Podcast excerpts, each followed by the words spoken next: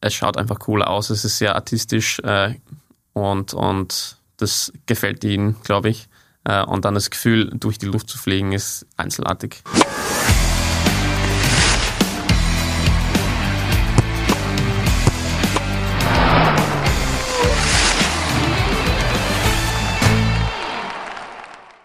Herzlich willkommen beim Sportrapport, dem Sportpodcast des österreichischen Bundesheers. Heute zu Gast Gefreiter Darius Schlottvi.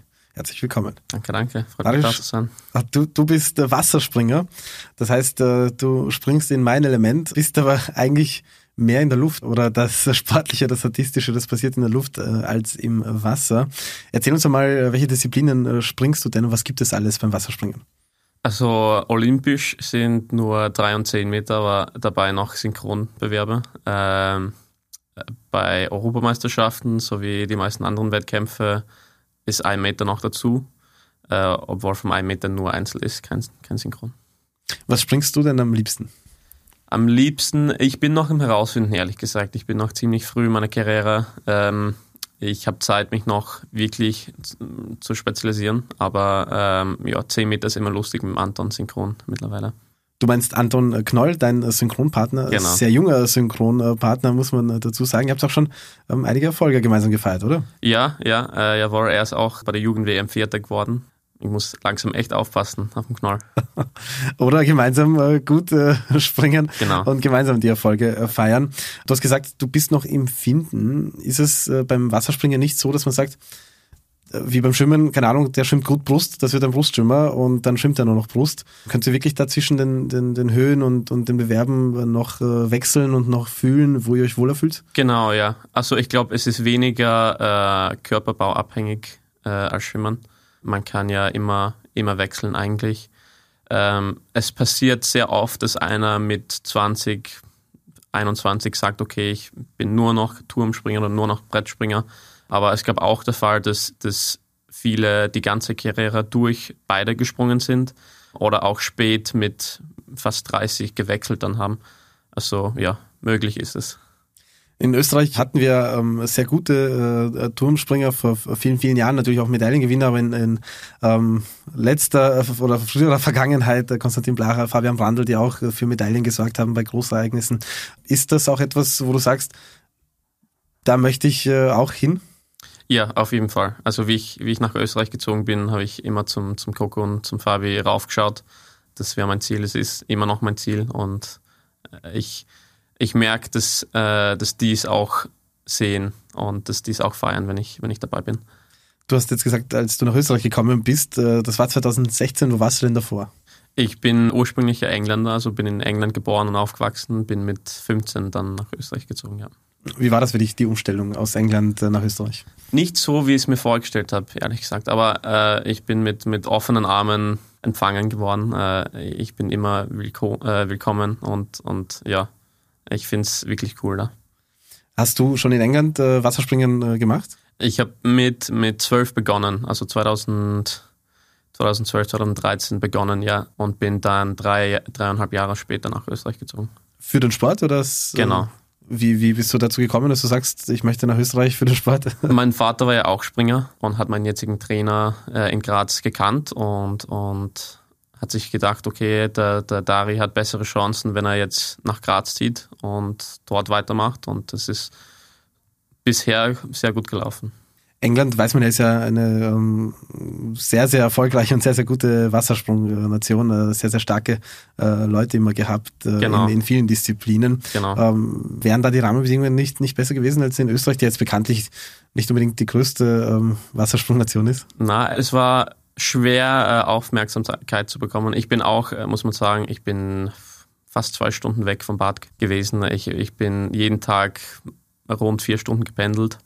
Es ist sehr anstrengend. Und mit der Schule wäre es auch nicht so leicht ausgegangen. Also äh, in Graz vor allem mit dem Sportpark ist es wirklich, wirklich unterstützt worden, der Sport. Und äh, deshalb bin ich nach Graz gezogen. Du hast gesagt, mit zwölf hast du ungefähr angefangen. In welchem Alter fängt man normalerweise an mit dem Wasserspringen? 12 ist ziemlich spät. Also normal würde ich sagen, wenn man früh gut dabei sein will, ja, 5, 6 wäre wär, es langsam Zeit, da, da ranzugehen. Warum war es bei dir so spät?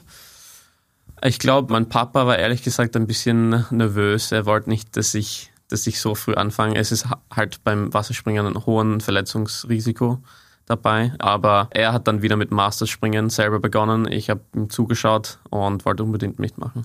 Was hat dir denn so gefallen am Wasserspringen? Also erstens, wie es ausschaut. Also bevor ich es gar probiert habe, es schaut einfach cool aus. Es ist sehr artistisch äh, und, und das gefällt ihnen, glaube ich. Äh, und dann das Gefühl, durch die Luft zu fliegen, ist einzelartig. Und äh, dann hast du gesagt, na dann probier es einfach einmal selbst. Äh, hast du gleich gemerkt, das würde mir gefallen? Ja, ja, am ersten Tag schon, ja. Habe ich gewusst, ja, das wäre was für mich. Und war dir damals auch schon bewusst, was das bedeutet für, für Training und, und für Aufwand? Nicht so, nein. Aber ich habe einfach weitergemacht. Also ich habe auch in meiner Jugend äh, Musik gespielt mit meinem Vater in einer Band und da hat er mich äh, ein bisschen trainiert sozusagen ins Training. Also ich habe ich hab das Training in der Jugend schon trainiert und habe einfach weitergemacht. Was hat dein Vater für ähm, Erfolge im Wasserspringen denn feiern können? Er war 14 Jahre lang äh, Staatsmeister in dem Iran. Er war auch bei, bei den asischen Meisterschaften dabei. Ähm, nicht bei Olympia, aber das wäre ja mein Ziel. Das heißt, hier auch äh, den, den Traum in der Familie sozusagen äh, weitergeben äh, und genau. dass du ihn dann ähm, erfüllst. Hast du als, als Kind mitbekommen äh, von den Erfolgen deines Vaters? Eigentlich nicht, nein. Also es war irgendwie immer im Hinterkopf, ja. Der, der ist einmal irgendwie gesprungen, aber ich habe nicht gewusst, was das wirklich bedeutet. Im Nachhinein, ja. Wäre es vielleicht besser, ein bisschen früher dran zu gehen, aber ich habe nicht gewusst. Aber ja, ich freue mich, dass ich jetzt da bin. Auf jeden Fall. Ähm, 2021 zum ersten Mal äh, bei der Weltmeisterschaft äh, in der allgemeinen Klasse ähm, am Start. Äh, wie ziehst du jetzt deine Bilanz, äh, wenn du siehst, der Sprung aus dem Nachwuchs in den allgemeinen Sport, in den Erwachsenensport, äh, ist ja in dem Sinne schon, schon vollzogen worden?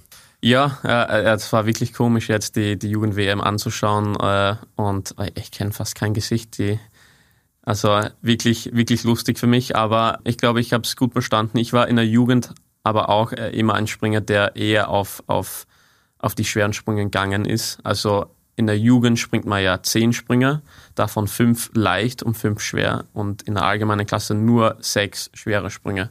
Deshalb war es für mich, glaube ich, leichter als für anderen vielleicht umzusteigen in, in die allgemeine Klasse. Warum liegen dir die schweren Sprünge?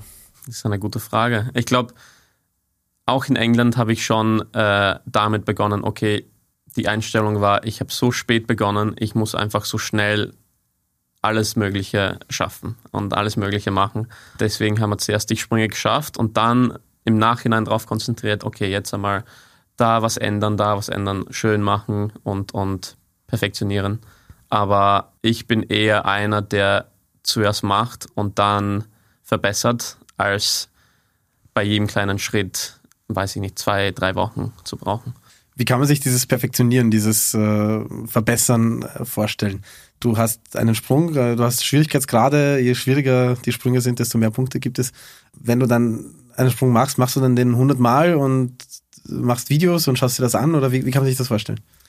Also im Aufbau von, von einem Sprung schaut so aus, du machst vielleicht vom, vom 1 Meter ein 1,5 vorwärts oder einen doppelten und dann gehst du aufs 3 und machst dann 2,5 vorwärts oder ein 3,5 vorwärts vielleicht und es wird immer aufgebaut von einem Tag auf den anderen. Aber man kann dann im Nachhinein, okay, ich, ich mache den Sprung zuerst und dann schaue ich, dass die Spannung besser ausschaut oder dass ich mehr nach oben springe bei, bei jedem Sprung. Und es wird einfach bei jedem Training ein bisschen besser. Das ist das Ziel halt. Man weiß ja von euch, dass ihr wahnsinnig athletisch seid und auch sein müsst, weil ihr ja da enorme Körperspannung habt. Und das ist ja auch wichtig für die Sicherheit, oder? Auf jeden Fall, ja. Ich habe äh, mit, mit 13,5, fast 14 Jahren meinen mein Rücken gebrochen beim Springen. Ähm, und seitdem eben äh, im Bauch und im Rücken eine, eine enorme Körperspannung aufbauen müssen, weil es ja sonst nicht geht. Was ist da passiert, wenn ich fragen darf? Ja, ich bin halt äh, ins Wasser komisch gelandet und habe eine, eine kleine Fraktur im unteren Rücken bekommen und äh, war sechs Monate fast nicht am Sport machen. Und das hat mir auch gezeigt, wie wichtig der Sport ist für mich persönlich, für meine mentale Gesundheit eigentlich. Und ähm, ja, seitdem weiß ich, äh, was ich brauche, körperlich und mental für den Sport. Wie kann man sich das ungefähr von der, Vorst äh, von der Aufteilung vorstellen? Wie viel Prozent ist an Land, äh, Athletiktraining, äh, Körperspannung, Rumpfstabilität? Wie viel ist wirklich Wasser ähm, unterm Brett? Also von, von den zehn, elf Einheiten manchmal in der Woche sind zwei oder drei im Kraftbereich, vielleicht einmal Ausdauer. Sonst sind alle Trainingswassereinheiten, aber davon, von den Wassereinheiten, ist mindestens eine halbe Stunde, eine Dreiviertelstunde im Trockenbereich eben Rumpf, Rücken, Bauchübungen, ähm, viele Saltis auf einer Matte, Trockenbrett, äh, im besten Fall Schnitzelgrube. Ist in Österreich nicht gut möglich, aber auf Trainingslager auf jeden Fall viel in der Schnitzelgrube. Du hast jetzt eben deine Verletzung angesprochen. Das zeigt halt auch, dass die Sportart gefährlich ist, auch dass dein Vater dich da nicht unbedingt äh, sofort äh, hineingeworfen hat äh, ins Wasser. Wie gefährlich kann man denn sagen, dass Wasserspringen ist? Ja, also Leistungssport generell ähm, ist, glaube ich, nicht unbedingt das Gesündeste.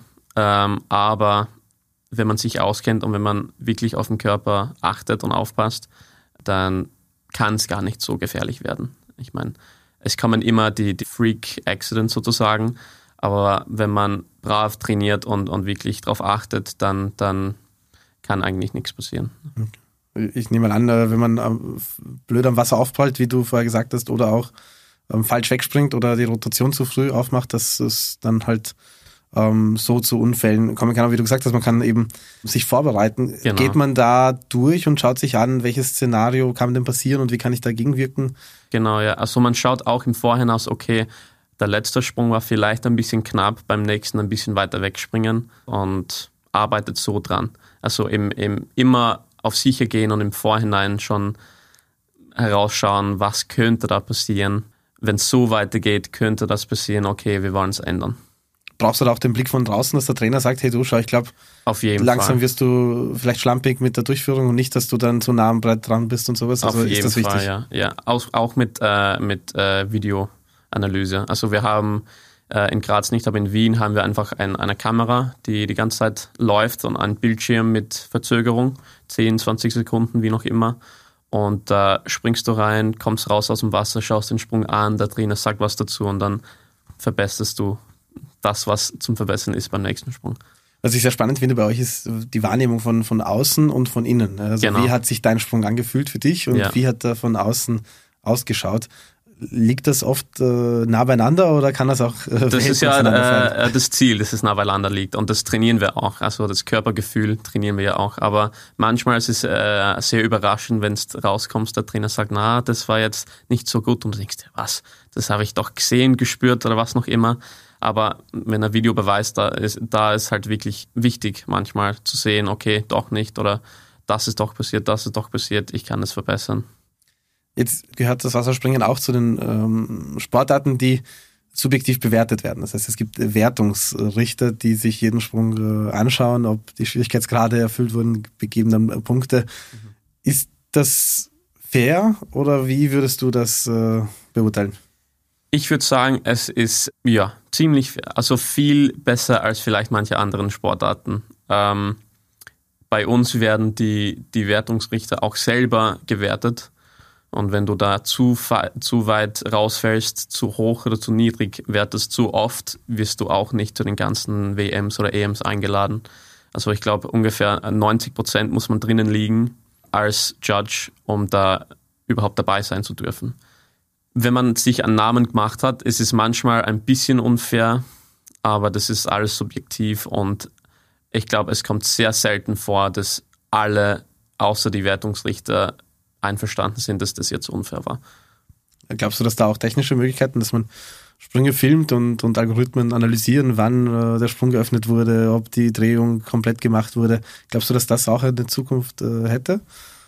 Gute Frage. Also derweil ist es noch so, dass äh, es eigentlich lustig, dass wenn Wettkampf ist, die Zuschauer haben ja einen Bildschirm und es wird dort hingestellt, wo die Judges, die Punkterichter, das nicht sehen können, damit sie eben im Nachhinein nicht schauen können. Die sehen nur einmal den Sprung live und werten es dann.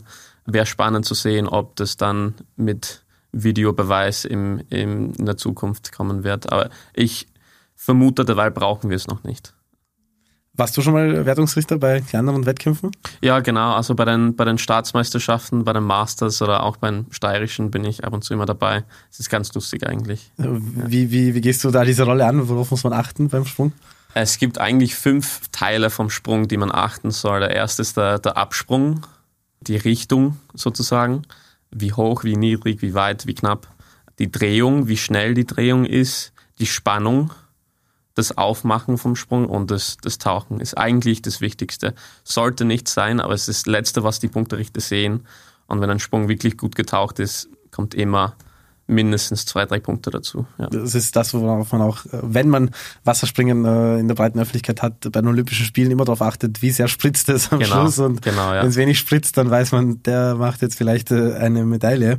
Ja. Ähm, jetzt gibt's natürlich das Wasserspringen in ähm, wilderen Formen auch, äh, Cliffdiving zum Beispiel. Ähm, ist das etwas für dich? Das wäre schon was für mich, ja. Also ich bin noch nicht äh, bereit, aber beim Highdiving, Cliffdiving muss man, muss man sich wirklich lang Zeit nehmen.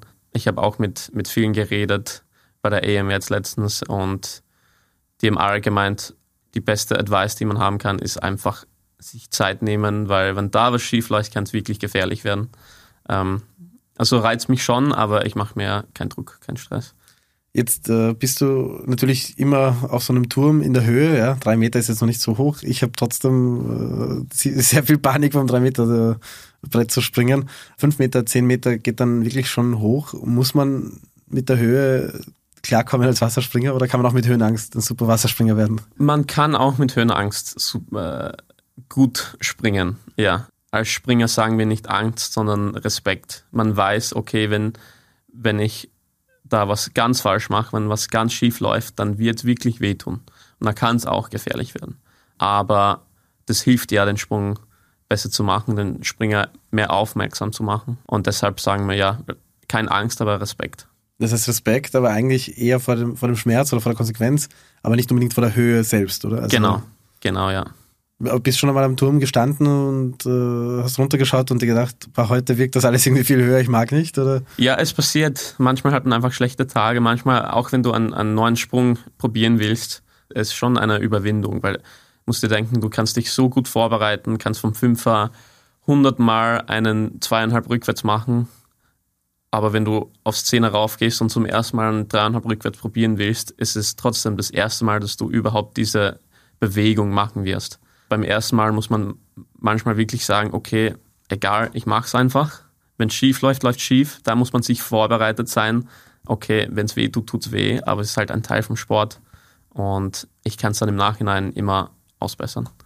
Hast du irgendwelche Tipps und Tricks, äh, wie ihr die Schmerzen dann wegbekommt, wenn du mal irgendwie falsch äh, aufknallst äh, Weg, und der, der, Rücken ganz rot ist? wegbekommen, weiß ich nicht. Ja, Eis ist immer gut, aber ich muss sagen, man gewöhnt sich auch dran. Also nicht, dass es nicht weh tut, wenn es richtig aufprallst von 10 Meter, aber man gewöhnt sich wirklich dran. Ich kann mich erinnern, das erste Mal, dass ich vom Fünfer gesprungen bin, äh, Todesangst, habe die, die Arme so ausgestreckt gehabt und habe eben unten bei den Armen schöne rote Punkte bekommen und habe mir gedacht, boah, das geht nicht, dass Leute da von Zehner springen, aber umso öfter, umso leichter wird es und umso mehr gewöhnt man sich ans, an das Gefühl und auch an Schmerz manchmal. Wäre es da nicht gescheit, dass man absichtlich falsch springt, sich aber gescheit, äh, also nicht richtig wehtut, aber das ja. halt ein bisschen äh, klatscht und dann manchmal kommt die Hürde. Manchmal kommt es so vor, also bei vielen Vorübungen zum Beispiel, wenn ich zum Beispiel eine eineinhalb Auerbach mit dreieinhalb Schrauben vorbereiten will vom einen Meter, wenn ich die Vorbereitung richtig mache, muss ich eigentlich richtig flach am Bauch ankommen. Und dann ist der Sprung für einen 3 Meter bereit, weil wenn ich fußwärts ganz normal gerade eintauche, wäre es ein bisschen zu langsam. Ähm, also die Vorübungen sind manchmal echt schlimm, aber wie gesagt, man gewöhnt sich dran. Und das ist das Lustige an High Diving, dass die halt ihre Vorübungen schon von 10 Meter machen. Wahnsinn. Das heißt, da schon das, was Todesängste auslöst, bei anderen sind die Vorübungen von, von den anderen. Genau. Du hast gesagt, in Österreich war es für dich leichter, die Aufmerksamkeit zu bekommen und auch deinen Sport dann umzusetzen. Wie würdest du denn sagen, ist so der Zustand des Wasserspringens in Österreich? Hängt ja auch sehr stark von der Infrastruktur ab. Genau. Und die meisten Türme, habe ich in Erinnerung, sind meistens bei den Freibädern. Die haben halt genau zwei Monate offen. Genau. Äh, wie wie schaut es da aus in Österreich? Ja, in Wien schaut es ziemlich gut aus, muss ich sagen. Also da Ich meine, die Türen sind nicht immer offen, sind nicht immer äh, aufgesperrt, aber wir haben meistens gute Möglichkeiten. Im Stadthallenbad läuft es sehr gut beim Training. In Graz ist es ein bisschen schwieriger, da haben wir im Winter nur einen 5 Meter, der auch eigentlich nur zweimal in der Woche offen ist. Ähm, aber es läuft gut. Es ist generell für einen Wasserspringer, egal wo, sehr anstrengend, konstant und oft zu trainieren, ohne viel, viel Geld reinzustecken. Gibt es andere Nationen, die dann eigene Hallen haben nur für Wasserspringern oder ist das immer so in Kombination mit einem Schwimmbad? Ja, in, in Deutschland zum Beispiel sind es sehr gut dabei. Da gibt es teilweise Räume, wo wirklich nur ein 10 Meter Turm und ein Becken dafür gebaut ist. In China selbstverständlich. Das ist aber, äh, glaube ich, eine andere Sache. Es geht schon besser, aber ich glaube, es ist auf dem Weg nach oben in Österreich. Und du sagst natürlich auch, dass es auf dem Weg nach oben geht, aber du hast jetzt die Musik schon angesprochen und ich weiß, äh, als du bei der Rad-Challenge für Licht ins Dunkel als Teilnehmer im Einsatz warst, dass du dann dort auch deine DJ-Rolle wahrgenommen genau. hast. Äh, du hast ja nämlich noch eine weitere Passion, nämlich äh, das, die, die Musik. Was bedeutet dir die Musik? Ja, ja, Musik ist für mich immer so eine Sache gewesen. Ich, ich liebe ich liebe Musik, ich liebe Musik zu machen, zu hören. Ähm, und, und deswegen habe ich Anfang Corona mit DJing begonnen. Ich habe mir gedacht, okay, lieber als den ganzen Tag auf der Couch zu liegen und fernzuschauen, mache ich irgendwas oder lerne ich irgendwas. Und äh, das ist bis jetzt gut gelaufen. Es macht Spaß und ist, glaube ich, einen guten Ausgleich zum Sport.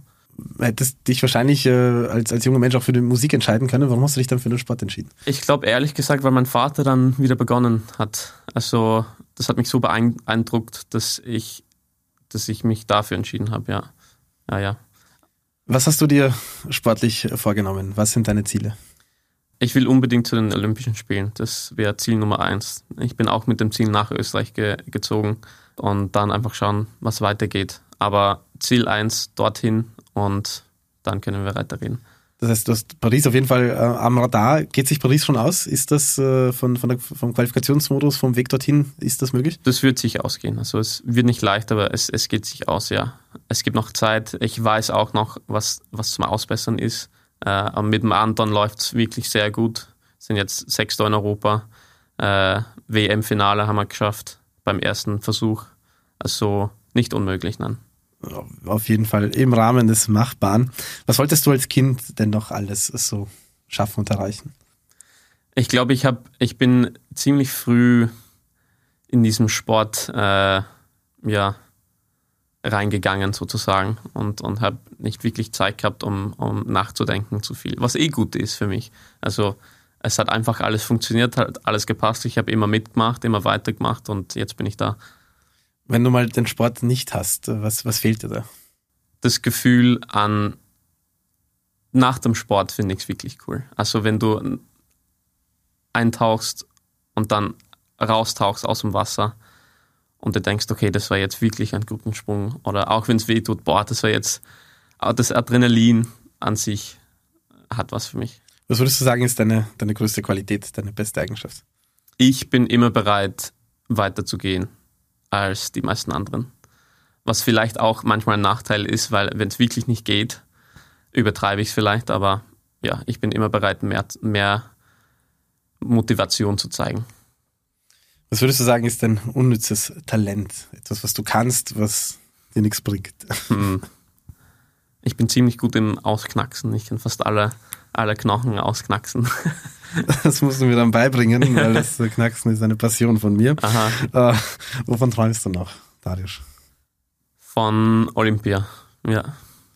Den Traum, den wirst du dir auf jeden Fall erfüllen. Wir freuen uns, wenn wir dich auf diesem Weg begleiten dürfen. Ähm, jetzt auch als Teil des österreichischen Bundesheers. Alles Gute auf jeden Fall, Darius Schlottwi. Danke, danke, freut mich.